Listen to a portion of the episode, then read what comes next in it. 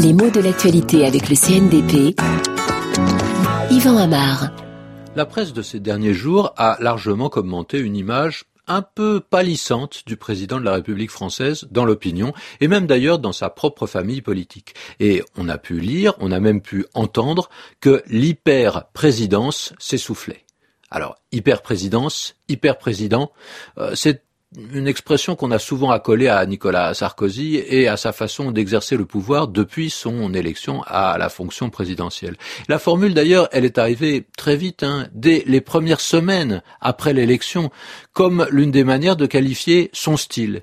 Et elle a été d'ailleurs partagée par des commentaires euh, de, de tous bords et des commentateurs de tous bords. Et elle a été prononcée aussi bien avec admiration qu'avec agacement.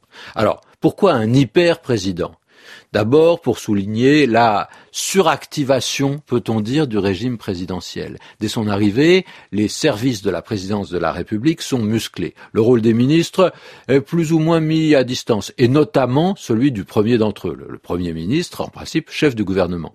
Parce que le président veut avoir l'œil sur tout, ou presque tout, et décider de beaucoup de choses. Alors, on se rend bien compte que ce préfixe hyper sert davantage à qualifier une manière d'illustrer sa fonction qu'à décrire l'homme lui-même. Hein.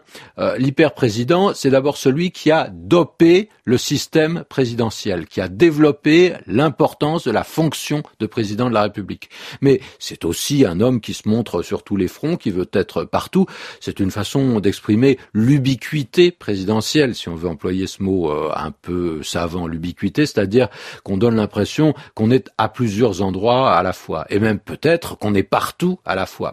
Et puis c'est aussi une façon de rappeler en filigrane des adjectifs les plus courants qui euh, soit formé avec hyper, hyperactif. Et ce dernier mot donne un bon exemple de l'usage du préfixe hyper actuellement, parce qu'il sert justement à fabriquer du superlatif. Hyperactif, ça veut dire très actif, mais encore plus que très actif, très très actif. Seulement, la formule hyper président, elle a marqué. Et elle s'est retenue pourquoi? Parce que le préfixe hyper, il s'utilise presque toujours pour modifier le sens d'un adjectif, pas d'un nom.